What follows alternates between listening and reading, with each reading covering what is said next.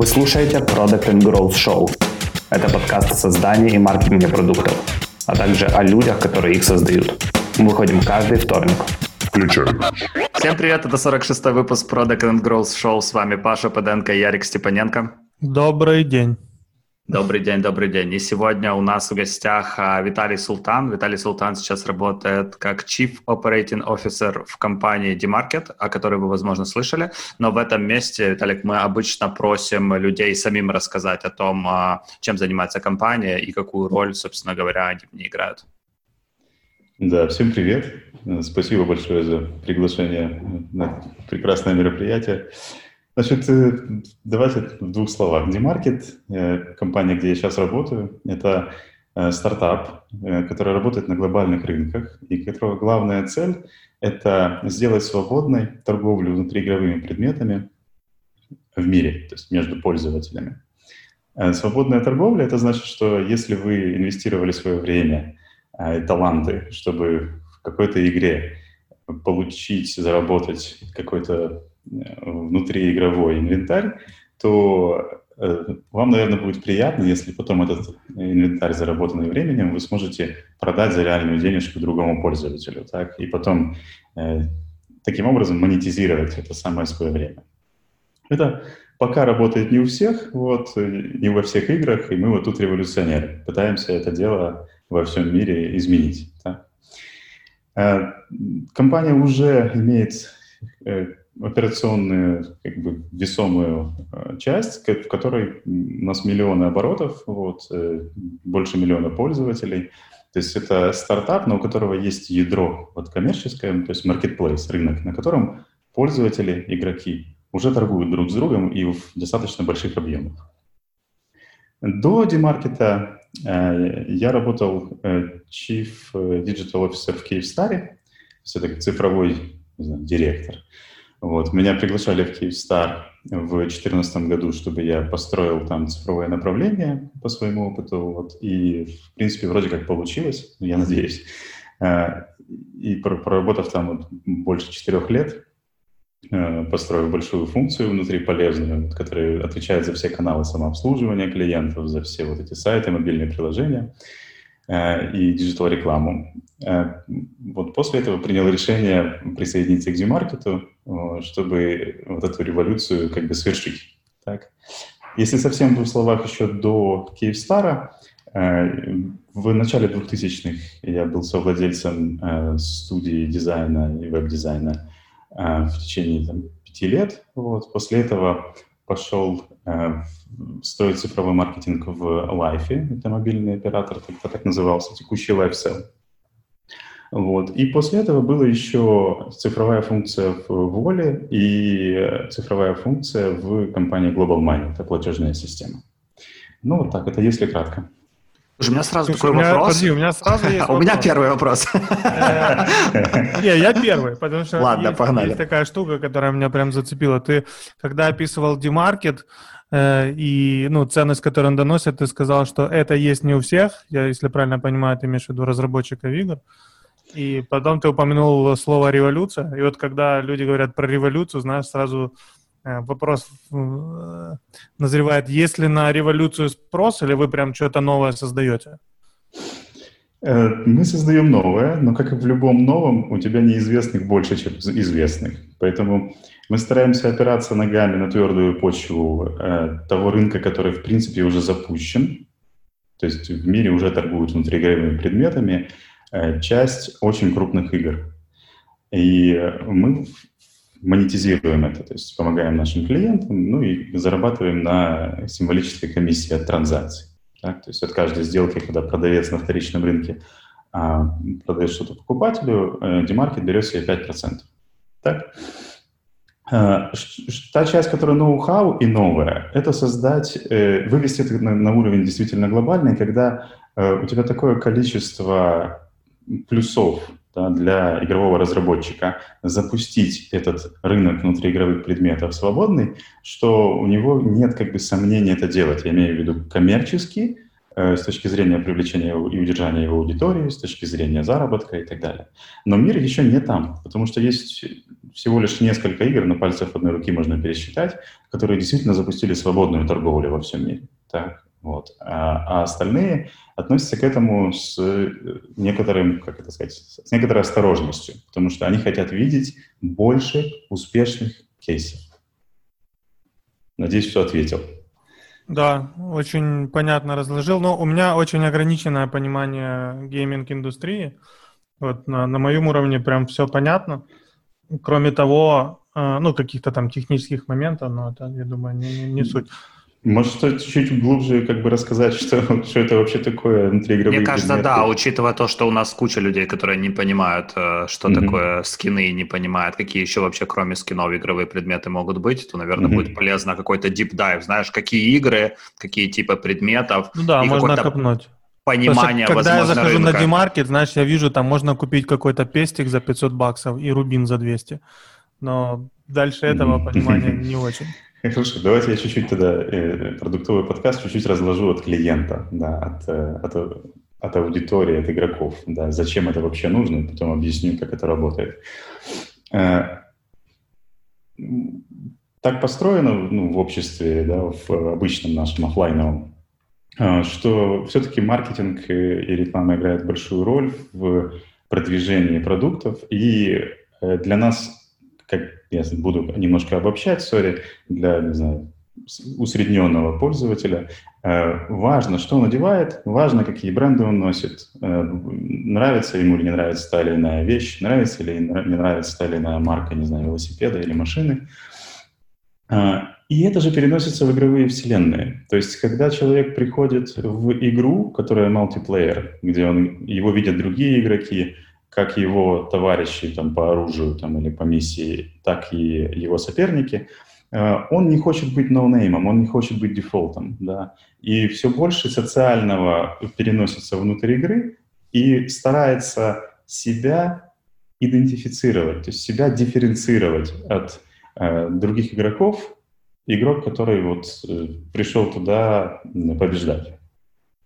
И здесь вступает э, несколько инструментов, которые он может использовать. Так, э, часть игр супер популярных, которые, я думаю, вот из слушателей очень многие играли, э, типа Fortnite, Apex Legends, да, в них построена экономика внутри. То есть ты внутри игры можешь купить подписку, так называемый Battle Pass, получать в рамках этой подписки какие-то э, предметы, которые не то чтобы супер уникальны для тебя, но которые все-таки меньшинству достаются. И ты потом, одев этот э, outfit, вот эту, э, эту одежду, да, э, и появившись в мультиплеере, на тебя смотрят твои дружане, как бы, и тебя фактически как-то оценивают. Не только с точки зрения, там, крут ты, не крут, но с точки зрения интересен ты, не интересен, как, как ну, все то, что Слушай, я сейчас вот буквально добавлю э, к тому, что ты сейчас говоришь. Опять же, я полный нубас во всем, что связано с, э, с этим геймингом, но э, меня поразило. У меня у товарища двое детей, и возраст, э, по-моему, один ходит что-то типа в третий класс, второй вот в первый класс пойдет, как-то так. Они оба шпилят Fortnite, и они выпрашивают там на праздники скины, и как бы папа спросил у них, зачем им скины. Они же вроде как бы и так нормально играют. И ответ был следующим. Папа, я не хочу на карте выглядеть как нубас. Ну, то есть, mm-hmm. если у меня будет, не будет скина, все будут думать, что я нубас, вне зависимости от того, как я играю. Ты знаешь, я добавлю здесь немножко остроты, да, социальной. Э, как у любого вот такого глобального феномена, как игры, внутриигровые вселенные, э, есть и стрёмные стороны, да. И в контексте того, что только что сказал про Ньюбас, э, тренд э, в Штатах, э, который в прошлом году вот начал развиваться, который попытались взять под контроль, это когда из-за феномена Fortnite, когда фактически каждый школьник играет в Fortnite, а если ты не играешь в Fortnite, ты как бы не рукопожатный да, в своем э, классе, э, то если у тебя нет э, денег на скин, нет возможности дифференцировать себя, тебя дразнят дефолтом. То есть и это, это, это фигово ну, с этой точки зрения, потому что это та крайность, где не хотелось бы оказаться вот в, в этих будущих виртуальных мирах. Э, но, как и в любом как бы, глобальном феномене, я думаю, что здесь система каких-то рычагов равновесия будет достигнута, какой-то эквилибриум, когда подобные вещи все-таки будут э, как бы крайностью.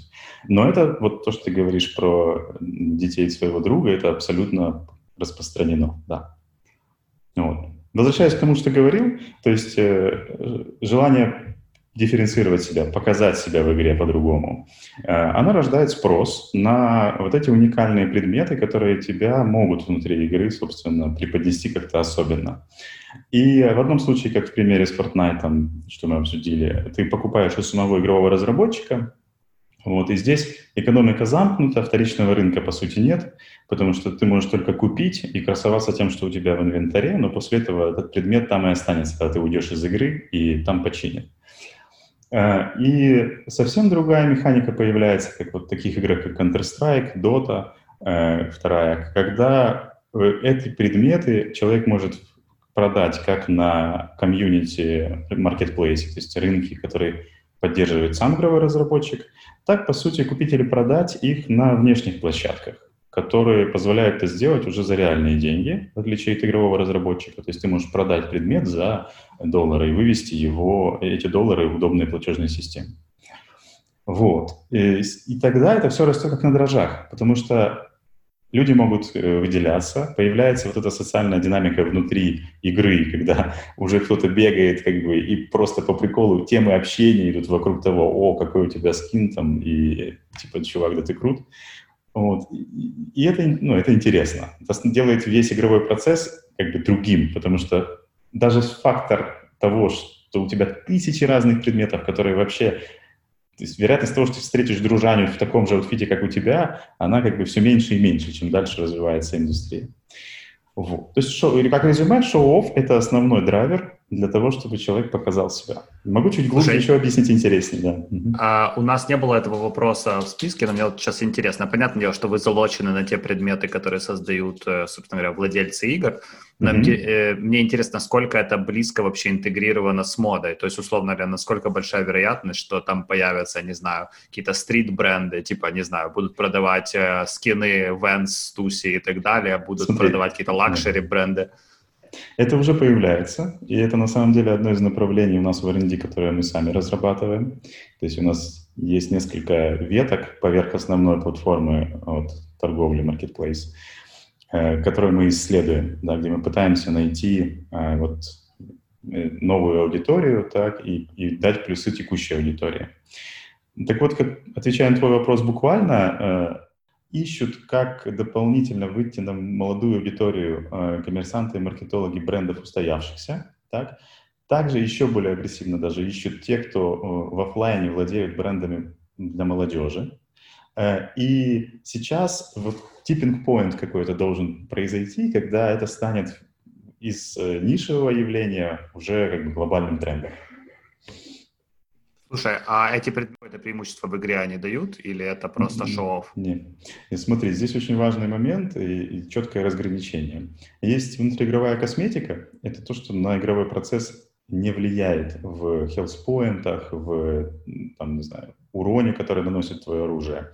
А, и это очень важно, потому что у тебя тогда нет pay to win. Ты не, ты не идешь, покупаешь на вторичке какой-нибудь там Э, э, супер меч, да, и потом все ходишь, крошишь капусту. А все возмущаются, типа, пришел чувак с толстым кошельком, и теперь здесь невозможно играть и конкурировать. Э, поэтому эту грань еще не готовы заступать. Игровые разработчики, даже, даже те, кто внутриигровые миры держат как бы под своим полностью контролем, без внешних рынков. А, а внутриигровая косметика — это именно там, где ты дифференцируешь, показываешь окраску предмета, форму предмета, э, но этот предмет не играет как бы роль э, какую-то в поединке, да, он то есть даже, даже гипотезы по того, что предмет может играть роль маскировки, они себя как бы не оправдывают. То есть э, скины покупают не для маскировки, скины покупают, чтобы было фан, было, было интересно и выделяться. Блин, я сейчас, знаешь, срисовал таких пару портретов в голове. Э, и, и, ну вот, а, апеллируя к тому, что ты рассказывал про то, что в, эти бренды двигаются в, за новую аудиторию в, в гейминг-индустрию, там, где пацаны, которым за 50, шпилят в роликсах, да, а молодые ребята бегают в кроссовках Кани Уэста там с часами так Хойер и так дальше. Э, ты, ты знаешь, а по поводу аудитории я тебе скажу, это просто дивный новый мир, потому что э, если ты заходишь в игры, особенно те, где компетитив, то есть кон- высококонкурентный э, геймплей, э, ты погружаешься в удивительную атмосферу, где э, ra- люди разных э, национальностей, люди разных, э, с разных частей света, из разных стран, общаются очень характерным, я бы так мягко сказал, языком друг с другом. Э, вот. И ты можешь от какого-то, не знаю, парнишки из провинциального города э, узнать очень много интересного про свою маму в, по, по, по голосовой связи, пока будешь бегать и гоняться за ним на арене в Counter-Strike. Э, вот. И в то же время у тебя здесь же присутствует человек как бы из Штатов, да, который на своем английском пытается читать рэп, это, это создает такой cultural mix, вот, который сам по себе интересен. Но это к тому, что сегменты действительно разные, там есть люди разных возрастов. Есть э, э, признанный лидер в исследовании игрового вообще бизнеса э, компания Newzoo, и она выдает репорт, который имеет бесплатную часть и платную ежегодно, и фактически дает обзор рынка индустрии. Да? Так вот, там, получается, удивительные возрастные группы появляются. И, что интересно, они привязываются к конкретному типу игр. То есть, например, есть э, игры типа Евротрак симулятор, да, где люди там есть, садятся как бы на полном серьезе, садятся за э, руль э, грузовой машины, вот, и без ускорения времени, то есть просто в реальном времени, едут из города европейского А в виртуальном мире в город европейский Б в реальном времени. А я играл в такой, была игра, называлась «Дальнобойщики» раньше, и я помню, что там вот ты под эту музыку ту-ду, ту-ду, ту Это чил, да, это чил свой. И я к чему? Э, вот сегмент возрастной, который играет в такого типа игры, это действительно люди старшего поколения. Ну что для них это такой вот, не знаю, chill-релакс. Типа виртуальная рыбалка. Да.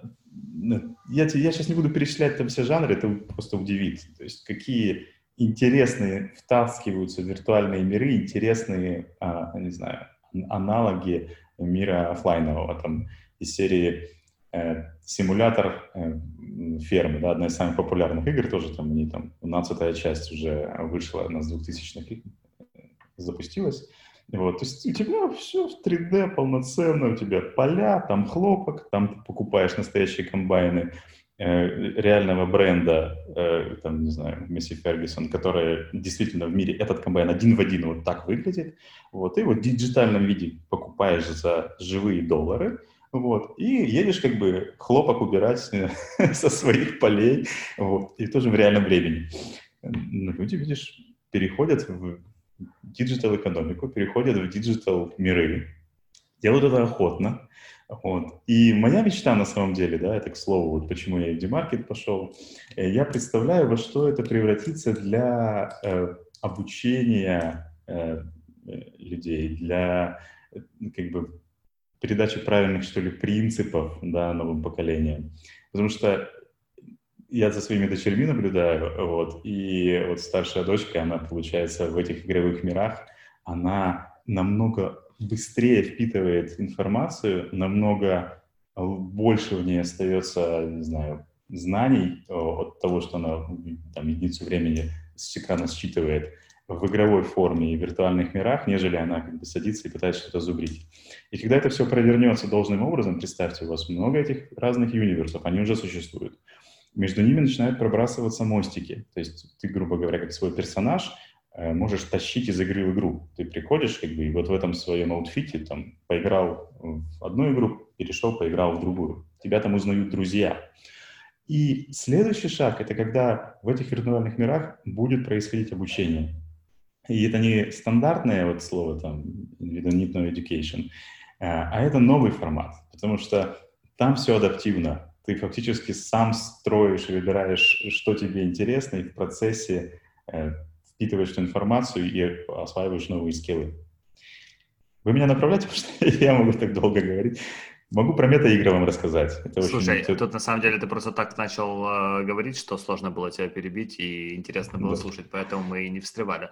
У меня такой направляющий немного вопрос. Э, скажи, 4 года в Киевстар, э, сложно найти, наверное, более махровый enterprise в Украине, чем Киевстар а, при всем уважении к ребятам, которые там работают, и спасибо за то, что спонсировали нашу конфу, нам очень приятно. Mm-hmm. А, но в любом случае это огромная компания, там с тысячами сотрудников, и в которой у тебя была достаточно высокая позиция, до которой нужно было, грубо говоря, доработаться.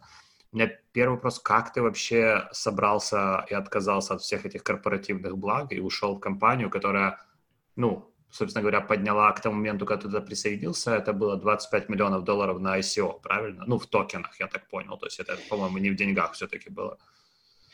Э, да, звучит, как, так как ты сейчас сказал, звучит, э, как будто у нас как бы есть 25 миллионов долларов цене на 2018 год, но это не так. Уже к тому моменту проитерировали несколько версий продукта, вот, инвестировали большую часть, плюс было колебание курса, вот, крипты. И, соответственно, когда я пришел, бюджета нам, ну, то есть с нашим ранрейтом оставалось э, вот как раз до раунда, который мы сейчас успели поднять. Вот.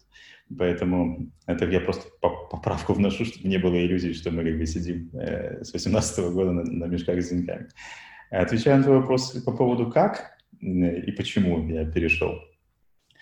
Э, ну, так отвечу. То есть э, Entrepreneur Once — это Entrepreneur Forever, да.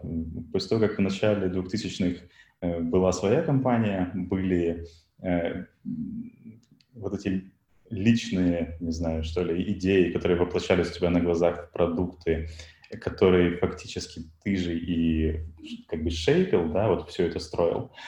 Это потом очень тяжело из себя выжить, ну, убрать. Вот. Ты все равно остаешься вот в этой модели мышления, когда ты владелец бизнеса. Даже когда работаешь в Киевстаре, наверное, в этом была одна из моих ценностей для компании, что я это как бы к этому относился как к своему бизнесу э, digital направления внутри КС, и там э, махровая бюрократия, вот, о которой ты упоминаешь, нам удавалось ее обходить с командой. То есть и сам Киевстар очень сильно изменился за эти годы, там, с 14 по 18 год. Э, и провернулся, скажем так, в ту компанию, которая уже чуть быстрее, по-другому мыслит, другие инструменты, другие, mindset другой у ребят, да, которые там и до этого работали, но они вот, у них это изменилось. Э, и когда я в 2018 да, году сел, задумался, и тогда уходил CEO из компании, вот, э, Петр Чернышов, и мне нужно было либо принимать как бы следующий commit перед новым CEO и тащить к новым целям там следующие три года, вот. Или выйти вот в создание пусть чего-то меньшего, так, но с большим, скажем так, интересом, с большим потенциалом. И так как мечты вот про это внутриигровые миры, которые превратятся в систему образования полноценную, э, очень хочется вот быть частью этого, и чтобы мы создавали здесь как бы крутейшие продукты в Украине. Э, когда пригласил CEO текущей компании, вот Dmarket, присоединиться и как бы, затащить, э, я, честно говоря, даже долго не думал. То есть единственное, что тяжело было расставаться с командой, которую мы вместе вот такой путь прошли, и фактически каждого из ребят э, я сам компанию Kyivstar приглашал, вот, и много построить удалось вместе. Но здесь и все за и против понял, что это может не произойти просто никогда, потому что у тебя всегда будет эта гравитация к твоим людям, гравитация к бренду, и поэтому я просто зажмурился и прыгнул как бы с этого, с мостков этих. Это мне напоминает э, мой недавний опыт. Мне Ярик решил э, сделать подарок, подарил прыжок с парашютом, и это тоже вот момент, когда ты уже сел в самолет, тебе уже некуда, некуда деваться. Дальше ты mm-hmm. просто зажмуриваешься и летишь вниз.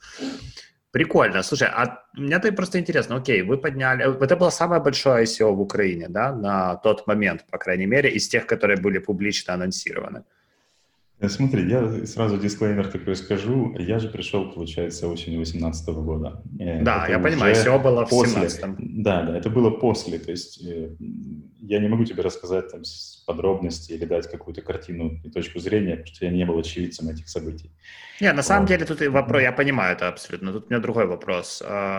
Насколько, скажем так, насколько сейчас вы завязаны на криптовалютную эту всю историю? Которая никак, в непонятном никак, состоянии. То есть, никак в принципе... Ага, окей. Ну, логика, логика такая, то есть пришли... Э, да, так, была идея, под которую э, кинули клич, так, что вот эту идею построения глобального рынка вот, торговли внутриигровых предметов, свободного владения внутриигровыми предметами. Вот. Если кто-то готов поддержать, пожалуйста, вот, придите, поддержите. Так. Люди откликнулись, вот, поддержали идею. Э, фактически за деньги, которые люди привлекли, э, мы тогда компания Demarket проработала несколько итераций продукта, делала активный customer development, построила первый marketplace, э, делала первый агрессивный как бы маркетинг, пытаясь дотащить до некоего порога, знаешь, за которым у тебя уже рынок начинает как бы формироваться. Но огромное сопротивление. То есть фактически ты пытаешься пробить не очень как бы, эффективными инструментами с точки зрения ROI, пробить барьеры, которые в других там индустриях и в продуктах, которые уже крепко стоят на ногах, это кажется ну, даже нерациональным. И поэтому и рычаг очень большой, чтобы изменить что-то. Вот э, эти инвестиции были на, направлены на это. Сейчас остается часть э, на демаркете э, продуктов, которые мы специально сделали для тех э, ребят и девушек, кто поддержал над, период, который ты упомянул. Это подписки. Вот сейчас те, у кого есть Founders Market, называемые, это некие бейджи, то, что люди участвовали в поддержке компании тогда в 2017 году. У, у них есть там, 50% скидки на подписки, кэшбэк фактически от продаж, который делает достаточно ну, выгодным э, торговлю. То есть фактически даже те 5%, которые мы берем э, транзакционных, э, они сводятся, ну, сводятся на нет для этой группы людей. То есть мы даже, скажем так, часть субсидируем, потому что скидка очень большая.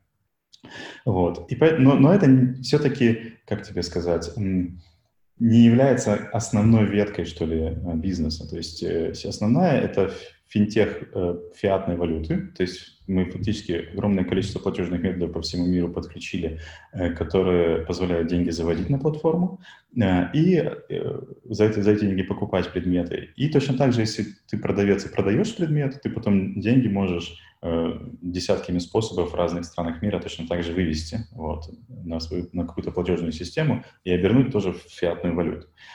Это огромное количество дополнительных сложностей для бизнеса и вызовов э, добавляет, потому что как только ты делаешь финтех такого масштаба, нужно делать э, антифрод, нужно делать антимани лондеринг, нужно вот, вот это у меня был самый главный вопрос, потому что мне кажется, что вообще супер логичный шаг брать и сливать э, как бы на кокаине заработанные деньги и покупать э, предметы, которые, собственно говоря, никак, ну, условно никак не трекаются. Вряд ли кто-то будет смотреть, как ты там, э, не знаю, купил какой-то модный АК Луи Виттон и не знаю, купил его в Колумбии и, условно говоря, вывел потом деньги в Украине. Поэтому для меня такой такой момент. Вот интересно, как вы с этим работаете вообще. Э, это одна из ключевых экспертиз, на самом деле, продукта. Э, это новая, скажем, экономика, в которой вот эти, не знаю, нежелательные э, кейсы часто встречаются. И мы выстраиваем целый ряд барьеров, так, и которые очень эффективно работают. Э, то есть у нас есть четкие метрики, мы понимаем, какие паттерны поведения конкретных типов э, вот таких неблагонадежных товарищей. Э, мы усиливаем свои антифрод и AML-скоры внешними сервисами, то есть дополнительно добираем туда. И на основе этого построили достаточно мощную, сильную систему, которая отсекает Э, по целому ряду характеристик отсекает вот такой нежелательный э, сегмент клиентов. Э, при этом есть еще KYC, это Know Your, know your Client, обязательная процедура для тех методов ввода и вывода денег, которые очень чувствительны вот к этим кейсам. Обязательно верификация клиента, чтобы ты понял, он берет как бы реальный паспорт, становится перед реальной камерой, с агентом саппорта ему показывает что, и количество Э, как бы утвержденных таких заявок, то есть когда человек пытается пройти себя идентифицировать, вот, оно небольшое. То есть все-таки попыток много обходить эти ограничения. Вот. Но мы вроде как с этим справляемся. Но ты тоже понимаешь, если бы ты хотел еще агрессивнее расти, ты бы открывал эти краны. Ты бы... Вот мне, кстати, интересно, да, да, да. Как, как это балансировать? Э, потому что э, для меня это звучит как ну, знаешь, такой приятный кусок пирога, который может быть на самом деле больше, чем основной бизнес, гораздо. Опять же, mm-hmm. я абсолютный нубас в этом, как тот чувак без скина, как ты говоришь, дефолт. Вот, но при этом мне кажется, что эта экономика, она гораздо больше, чем тот кусок, на который вы претендуете. Э, ну, не, не соглашусь с тобой. Смотри, э, по данным того же Ньюзу, так, э, деньги, которые крутятся в игровой индустрии, это измеряется сейчас там порядка больше 200 миллиардов долларов так, в год. Из них э, значительная часть, уже не буду называть точные цифры, чтобы не быть как бы controversial, э, значительная часть идет от продажи внутриигровых предметов. То есть она пока все еще большей частью в замкнутых мирах, ну, вот как в Fortnite, э, но это уже другая модель, это free-to-play модель это там, где люди как бы в основном качают игру, они не платят за нее деньги, и потом игра монетизирует уже саму аудиторию, когда люди играют, да, и продавая им скины и вот это все. А, так вот, э, рынок, получается, торговли, он в разы больше, чем рынок э, спроса на там email антифрод. Вот. Но те, кто лучше сейчас, э, ты совершенно прав, кто лучше построит эти алгоритмы, которые будут защищать smart way, то есть не просто ставить какие-то шлюзы, через которые невозможно пройти клиент, а который пропускает достаточно, чтобы у тебя на платформе был реальный traction, э, эти будут компании и продукты в цифровом мире иметь преимущество конкурентное. Поэтому да, мы это строим осознанно, может быть, даже это будет частью бизнеса, который мы будем предоставлять вовне, то есть кому-то из э, игроделов, кому-то из э, компаний-партнеров. Вот. По поводу, как балансировать. Э, смотрите, сам по себе вторичный рынок – это очень интересный зверь. То есть, э, давайте на аналогии. Первичный рынок – это фактически e-commerce. Да? Вы э, купили предмет, выставили его на продажу, я имею в виду, вы как, например, компания, которая имеет как бы права от э, компании игродела, то есть ее называют паблишер, которая может как бы продавать от ее лица внутриигровые предметы в первый раз от бизнеса клиенту. И вот э, вы выставили, выставили такую витрину, как в e-commerce, поставили цену по своему разумению, вот, и для вас фактически вы контролируете полностью supply, вы контролируете э, наполнение витрины и вы контролируете цены. Как только вы отпускаете это во вторичный рынок, это превращается в совершенно интересную динамику. Это близко, на самом деле, к exchange рынку, когда это превращ... работает как биржа. Огромное количество людей, которые э, сформируют спрос, demand, огромное количество людей, которые продают, формируют supply. И для каждого продукта, в каждом микросегменте, в каждой категории образуется эквилибриум цена на рынке. То есть именно в этот период, именно в этот день цена на этот конкретный там скин ножа в э, Counter-Strike, она вот эти там 300 долларов, которые ты упоминал. Вот. Потому что пришло тысяча человек, которые хотели купить, создали беды, пришло 100 человек, которые хотели продать, вот, спрос превышает предложение, и в результате имеем эквилибриум цену.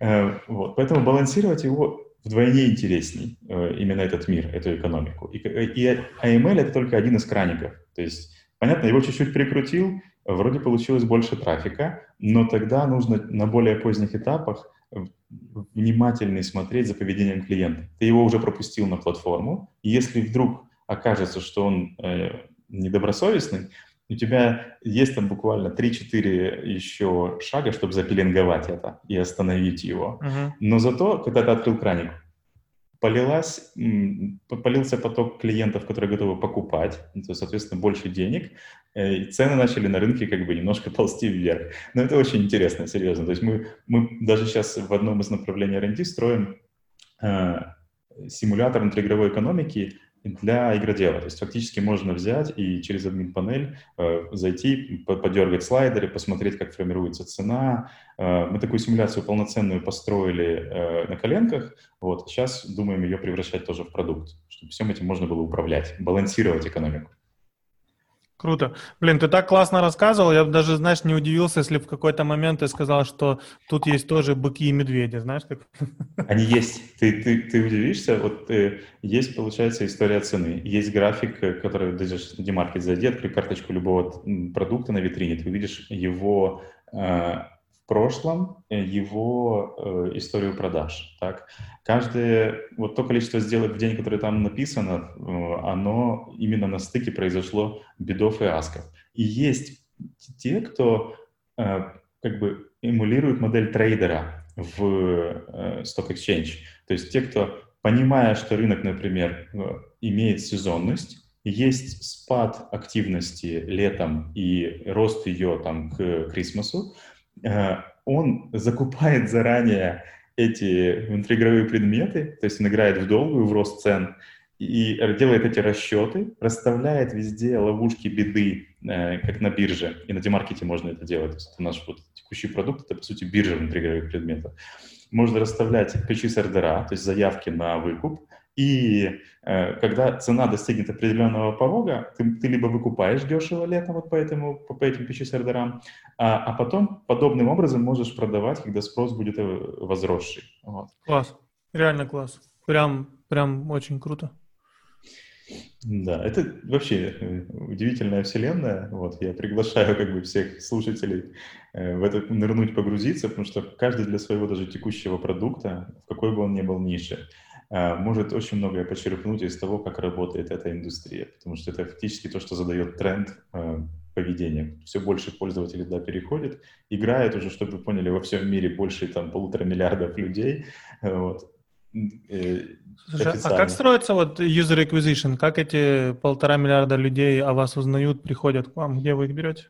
Я еще к тому, что Ярик спросил, добавлю вот уточнение, потому что тоже хотел вопрос про acquisition задать. А из того, что ты сказал, а у вас сегменты, вас реально миллионы микросегментов получается, потому что, условно говоря, у вас сегмент вокруг игры, скорее всего, еще этот же, этот же сегмент вокруг игры дробится на территории, потом территории, возможно, там еще дробятся на айтемы, на которые есть спрос. Ну, опять же, я не знаю, какие там факторы уже влияют на микросегментацию, скорее всего, там еще по количеству денег вы их как-то сегментируете или по платежкам. И, грубо говоря, если у вас пришел э, человек, который, условно, опять же, глупость, наверное, говорю, хочет купить автомат Louis Vuitton а, в такое-то время за такую-то стоимость, то вам нужно каким-то образом привлечь чувака на платформу, у которого этот автомат есть, и который будет готов его продать за там плюс-минус такую стоимость. Это как-то так вообще работает? Какие, да, да, какие да. каналы для этого так работают? Да, если отвечать односложно, да. Конечно, там огромное количество нюансов. Давайте попробую разложить чуть-чуть подробнее, да, что это близко к продукту, к маркетингу. Э, все начинается с воронок, все традиционно. То есть э, у нас есть воронки acquisition, когда мы по каналам фактически делим, эксперты, ребята в демаркете рассчитывают с точки зрения того, какой был тренд в прошлом, какой идет тренд сейчас, предугадывают, какой трафик мы можем положить себе в вызов, да, то есть достичь такого уровня в данный период. На, это, на этой основе строится бюджет э, фактически всей компании. И вот мы сели такие, э, например, и когда уточняем бюджет на квартал, садимся с командой и, и говорим, окей, значит, тогда по PPC у нас будет вот такая-то сегментация. Там сотни компаний, если не тысячи, одновременно работают по всему миру. Вот э, какие будут, э, скорее всего, для конкретных игр наши посылы и сообщения. Вот э, на основе этого, какой мы считаем будет стеклянный потолок по этому трафику, когда имеет смысл его еще покупать. Э, и вот какой предполагаем конверт. Так, также прошли по каналу social media, по основным нашим. Э, также прошли по каналам рефералок, также пошли по каналам агрегаторов, которые как бы формируют для пользователей сравнение цены между разными площадками, оттуда трафик забирать. Вот, то есть, чтобы ты цену на тот же самый нож можно сравнить. То есть есть отдельные площадки, которые позволяют тебе прийти там и сказать, а где сейчас этот нож дешевле? И, и там подскажут, что, например, дешевле в данный момент он там на демаркете, и ты приходишь на демаркет и его покупаешь. Вот. Э, и э, именно как бы, когда сформированы эти воронки, это превращается в наш как бы план капкан, то есть каждый должен э, из ребят э, в рамках бюджета, который планировали, э, достичь этих целей. С учетом будущего конверта в сайнапы, с учетом того, какая часть трафика упадет, припадет на ретеншн, там же настраивается все, что касается ремаркетинга, ретаргетинга по возвращению тех, кто как бы пришел, но не сконвертился или не доконвертился в достаточной степени. И вот это все рассчитывается. То есть у нас все это превращается в реальные ячейки, в реальных таблицах. Там расписаны все воронки. И если мы вступили в период, да, начали делать, и у нас происходит какое-то шатание между каналами, тогда мы вместе садимся, перенаправляем трав, придумываем, если здесь недостача, например, трафика, или он становится неэффективным, как его добрать другими каналами. Вот это вот такая командная работа. Дальше, когда трав попал к нам, у нас сегменты есть э, продавцов, сегменты покупателей. Э, сегменты, каждый, у каждого из них свои как бы сиюминутные интересы, потому что кого-то ты выловил по ключевикам покупки, ну, к примеру, в органике, кого-то ты выловил по ключевикам, типа, хочу деньги сейчас срочно за свой нож. Э, каждый из них ты должен по-своему как бы сконвертить, то есть мы приводим и сажаем его на посадочную страницу, показываем ему часть витрины, которая ему потенциально уже интересна, либо даже конкретный скин, который он сейчас искал, его продуктовую карточку, а это из десяток тысяч э, ассортимента, показать что-то конкретное, что интересно этому человеку. Вот. И очень важны платежки, о которых мы говорили. Потому что человек, который продает, ему смысл продать, чтобы деньги как бы вывести. Если он не может их вывести в своем регионе или, или там конская комиссия, то он не примет решение его продавать. Соответственно, ты это тоже учитываешь и, и э, позволяешь человеку сделать research. То есть, когда он пришел, он сразу может посмотреть и в одном интерфейсе сравнить все комиссии платежек в своем регионе и принять решение, выставлять sell offer или не выставлять на продажу. И дополнительная механика для, э, помимо покупки и продажи, э, это механика обмена, это exchange. Это вообще уникальный как бы, алгоритм, который мы построили для демаркета текущего. Это там, где мы как бы отстраиваемся как продукт в принципе от рынка. У нас, э, если вы зайдете на демаркет, можно выбрать предмет с витрины, который вы хотите купить, например, нож там, за 300 баксов но не обязательно платить за него деньгами. Вы можете выбрать из инвентаря несколько предметов, э, которые в сумме будут проданы на сумму в 300 баксов. А, а цена на эти предметы формируется в реальном времени через real-time bidding, потому что есть кто-то из невидимый клиент третий, который создал заявку на покупку, например, какого-то автомата из э, твоего инвентаря. И когда ты зашел и увидел в инвентаре, вот мой автомат, и вот над ним уже ценничек, потому что кто-то уже свои 100 баксов положил на баланс и сказал, как только Паша там придет с этим автоматом, просто предложи Паше 100 баксов за автомат. И если Паша согласен, просто прямо отсыпь ему эти деньги. Пусть и автомат э, передай мне. И тогда получается у тебя обмен, который по сути не является обменом, потому что ты хочешь купить нож за 300 баксов, но тому чуваку, который продает тебе нож, твой автомат не упал, он не нужен ему. Но нужен какому-то третьему чуваку, который создал бит 100 баксов на твой автомат. И, но ты через UX это все объединил так, что это просто выглядит как обмен. Ты выбрал справа нож, слева выбрал этих три автомата по 100 баксов, нажал «обменять», опа, и вроде как произошел обмен. А на самом деле участвовало, в случае, если три автомата, уже, получается, пять человек. Продавец ножа, Э, каждый индивидуальный bidder, который поставил bid на твой, каждый из твоих автоматов, и ты сам. Вот. И это биржа, которая работает вот в таком, в реальном времени, работает как на дрожжах, вот, и она убирает очень сильно friction, э, лишний, я имею в виду, убирает сдерживание, то есть клиенту не обязательно пополнять деньгами, клиенту не обязательно там проходить эти самые KYC, потому что он может предметы отдать, предметы получить. Все.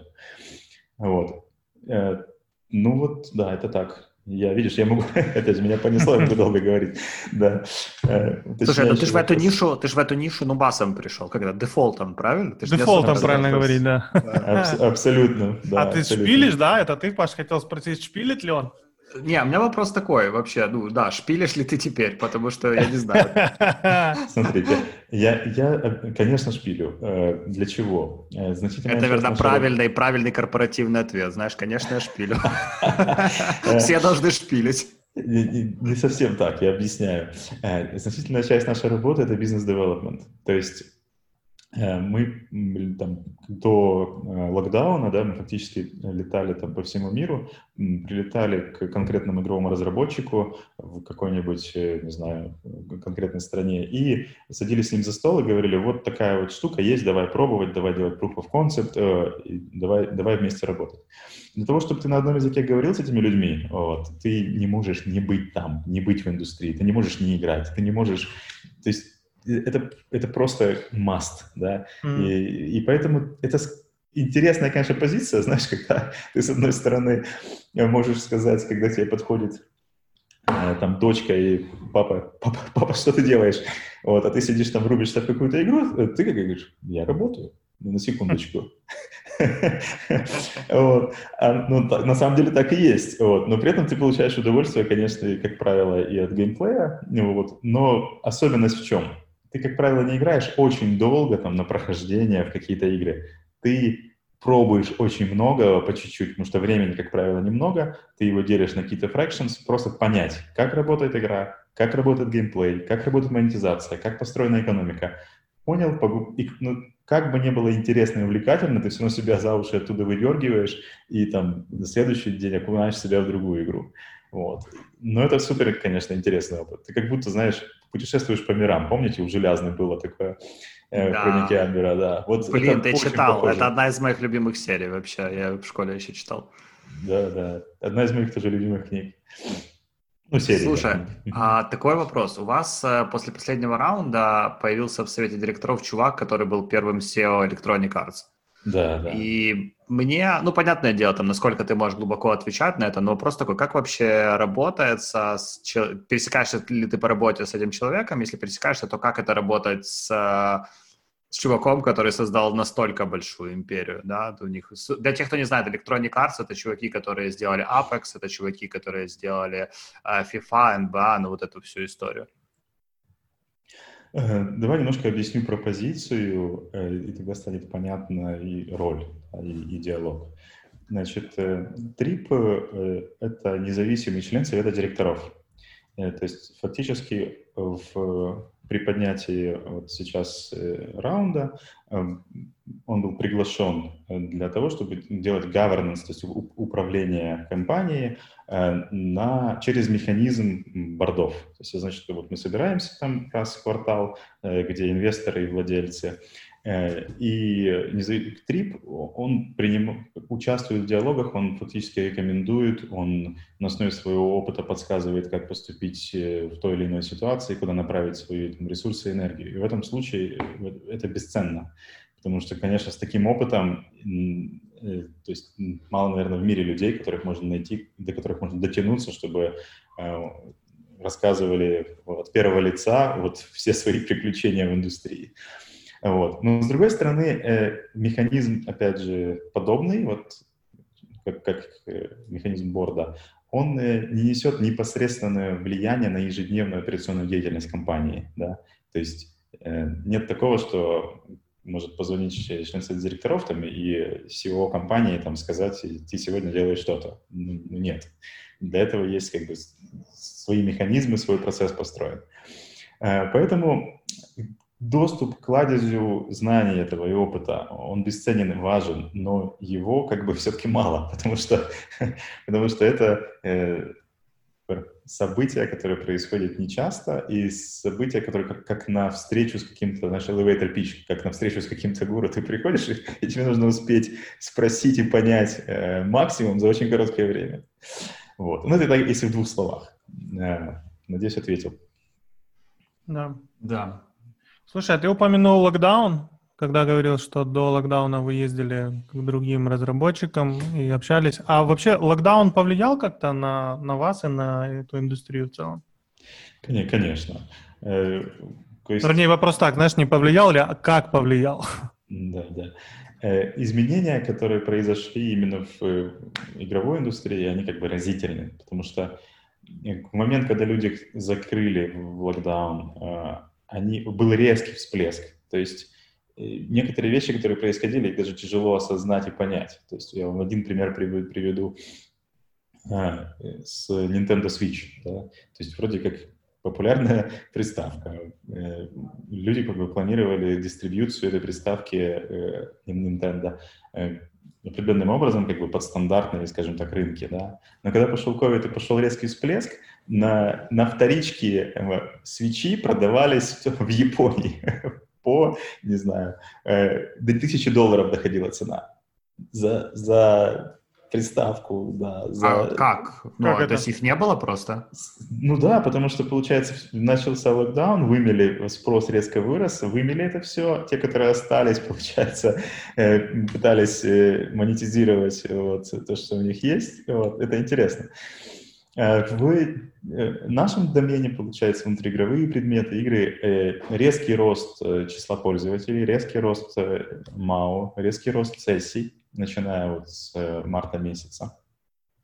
Но что интересно и характерно, поскольку люди э, устали от э, локдауна за 2-3 месяца, когда началось первое послабление в конце там, апреля, в мае, они еще резче выпрыгнули в, э, в реальный мир. То есть они охотнее вышли, получается, и стали меньше пользоваться в течение там, мая-июня, чем пользовались там, в феврале, потому что им хотелось пойти, я не знаю, насладиться природой, да, и поговорить друг с другом, нежели сидеть, как бы втыкать виртуально. Но сейчас, сейчас произошел как качели, произошел откат обратно, вот, и сейчас мы видим уже, что вернулось все на позиции, как бы, когда прирост э, диджитал-пользователей где-то получился 20-30% за такой короткий промежуток времени. Вот так. Там, вы поймите, специфика такая, что э, внутри, получается, игрового вообще домена, там же есть железячники, да, есть консоли, есть э, PC, есть э, отдельно казуальные игры, есть мобилки, есть... То есть там такая богатая вселенная. И тренд э, он не, не одинаковый. Вот я сказал, там 20-30%. Это наш случай. Да? А, это то, что мы видим во всплеске директа, во всплеске органики, вот, не брендовой. А то, что происходит, например, там у консольщиков, оно может быть по-другому, потому что там производство может не успевать за спросом, как в случае с Nintendo. И, и вроде как у тебя есть рынок, который готов брать в этот период, но ты не успеваешь им предоставить. Э, это как упущенная возможность, да, когда ты не предвидел, нет запасов и, соответственно, нету эффекта, хотя есть видимый э, потенциал. Слушай, как я когда готовился к подкасту на Доу посмотрел фотки вашего офиса, и то, что меня удивило, что а, вместо стандартных аэронов, а, которые у многих, у вас, а, по-моему, у всех сотрудников, ну, из того, что видно на фотках, стоят игровые кресла вот эти вот а, цветные. Скажи, это дан, дань моде или на них реально удобно работать? Это супер удобно. Ну, то есть э, я первый, на самом деле, первый раз э, как бы уронил свой зад в это кресло, именно когда пришел в, э, Демаркет, так, потому что до этого эпизодически там просто может быть где-то. А тут, получается, сесть за ним работать, это, это, э, это, это если профессиональное хорошее кресло, конечно, на продуктивности очень сильно отражается в плюс. То есть ты меньше устаешь, ты ну, я не знаю, как это объяснить. То есть анатомически вряд ли я могу там как-то, как бы сказать, какие там, не знаю, разжимаются связки, позвонки, вот. Но э, в целом это вау. Вот. И да, у всех игровые кресла, да, это обязательно э, и это себя оправдывает, вот. Ну и в целом весь офис у нас построен, получается, по игровой тематике, по фото ты видел. Да, так, а кроме игровых кресел у вас какие-то плюшки есть такие э, необычные, типа бесплатный скин каждому сотруднику в месяц или кредиты на то, чтобы купить себе шмот в Fortnite? Э, значит, плюшки, которые как бы предсказуемые и стандартные, да, у нас гейм-клуб свой есть, э, то есть компьютеры стоят, можно приходить шпилить, а есть, э, понятно, там приставки, телевизоры, все, там целый этаж, который посвящен практически этой тематике, где можно как бы релакснуть и одновременно, как бы, как я описал, работать, чем многие, конечно, пользуются. Вот. Если говорить про скины в экономике и в не знаю, вплетены ли, не знаю, скины в бонусы ребятам. Ну нет, потому что э, у нас настолько мы глубоко завязаны в ежедневных наших процессах, задачах на все, что связано со скинами, что мы это крутим, тестируем, перетестируем, все это делаем на живых предметах, живыми пользователями. Что было бы как бы странно сюда это затаскивать, и еще и ребятам как бы не знаю, знаешь, плюс ко всему этому еще и э, часть зарплаты давать скинами. Они, они сказали, спасибо, чуваки, да, отличная идея, вот, можно на карточку. Ладно. Слушай, мы уже час говорим, наверное, будем закругляться. Ярик, у тебя еще что-нибудь? Не, очень классная беседа, спасибо. Да, спасибо, что прыгнул на подкаст, реально было интересно. Слушай, у меня, наверное, последний Пожалуйста. вопрос, который я хотел бы задать, это ты сказал, что, когда мы готовились к подкасту, ты говорил, что ты э, долгое время выполнял роль CPO, да. в, и сейчас он бордишь э, нового CPO. У меня в связи с этим следующий вопрос. Как это вообще нанимать себе CPO-преемника? По каким критериям ты искал? А, кто тебе закрывал вакансию? Я так понимаю, кандидата вы уже нашли. А, и как рынок э, этих э, людей выглядит сейчас в Украине? Ты знаешь, не на одну минуту ты задал вопрос, вот, можно на 15 ответить. Найти человека тяжело. Почему?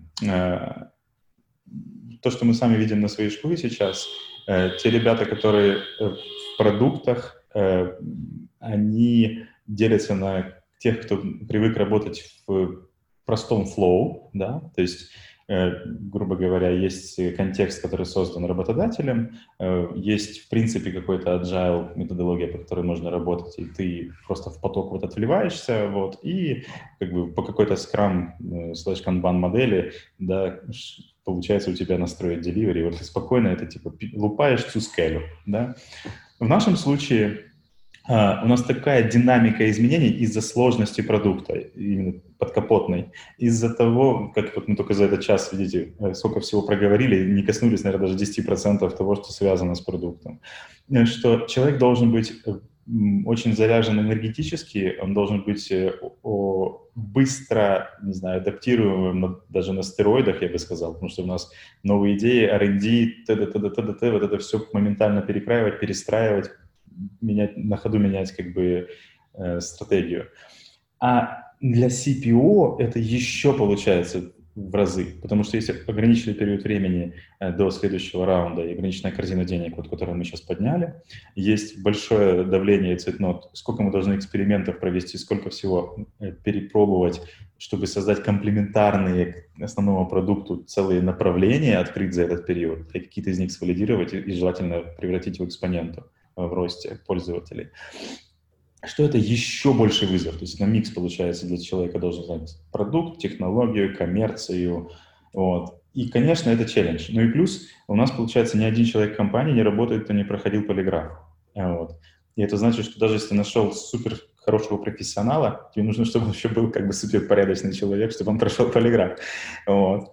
И э, в этом огромный плюс, что ты потом оказываешься в среде людей, которым у тебя не может быть вопросов. Ну, как правило, то есть эта технология отсеивает э, э, тех, кто как бы заступает.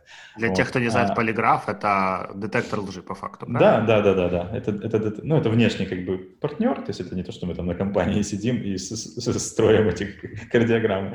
Вот. И есть компании, которые это делают, но мы обязательно то есть для, для себе как правило взяли, вот, что у нас там даже, не знаю, человек, который помогает там с уборкой офиса, он тоже проходил полиграф. Вот. Это к тому, что даже когда найдешь талантливого человека, который готов пойти на роль э, продукта, и там все звезды совпали, э, в итоге тебе нужно, чтобы этот человек оказался с правильным DNA, еще по принципам, ценностям и так далее. И это, ну, сам представляешь, какой вызов. Вот. Э, человека мы искали долго, переговоры шли вот где-то полгода. Вот. И сейчас тот человек, который пришел, на самом деле он пришел не с каким-то внешним каналом, а просто по опыту. Вот Э, ну, в смысле, что это знакомства, которые там мои, да, и до этого приходилось взаимодействовать вместе. Вот, ну, рад, что получилось убедить, будем надеяться, что получится продукт на новый уровень вывести вместе. Круто. Ну ладно, тогда на самом деле это было все с нашей стороны. Спасибо еще раз, что присоединился. Мы желаем а, прям большой вам удачи и внимательно следим за вашими успехами. Надеемся, через какое-то время еще раз синканемся. Спасибо огромное. Всем успехов с их продуктами, вот, чтобы тоже все было на этом рынке, все получалось. Пока. Всем спасибо. Пока-пока. Пока-пока.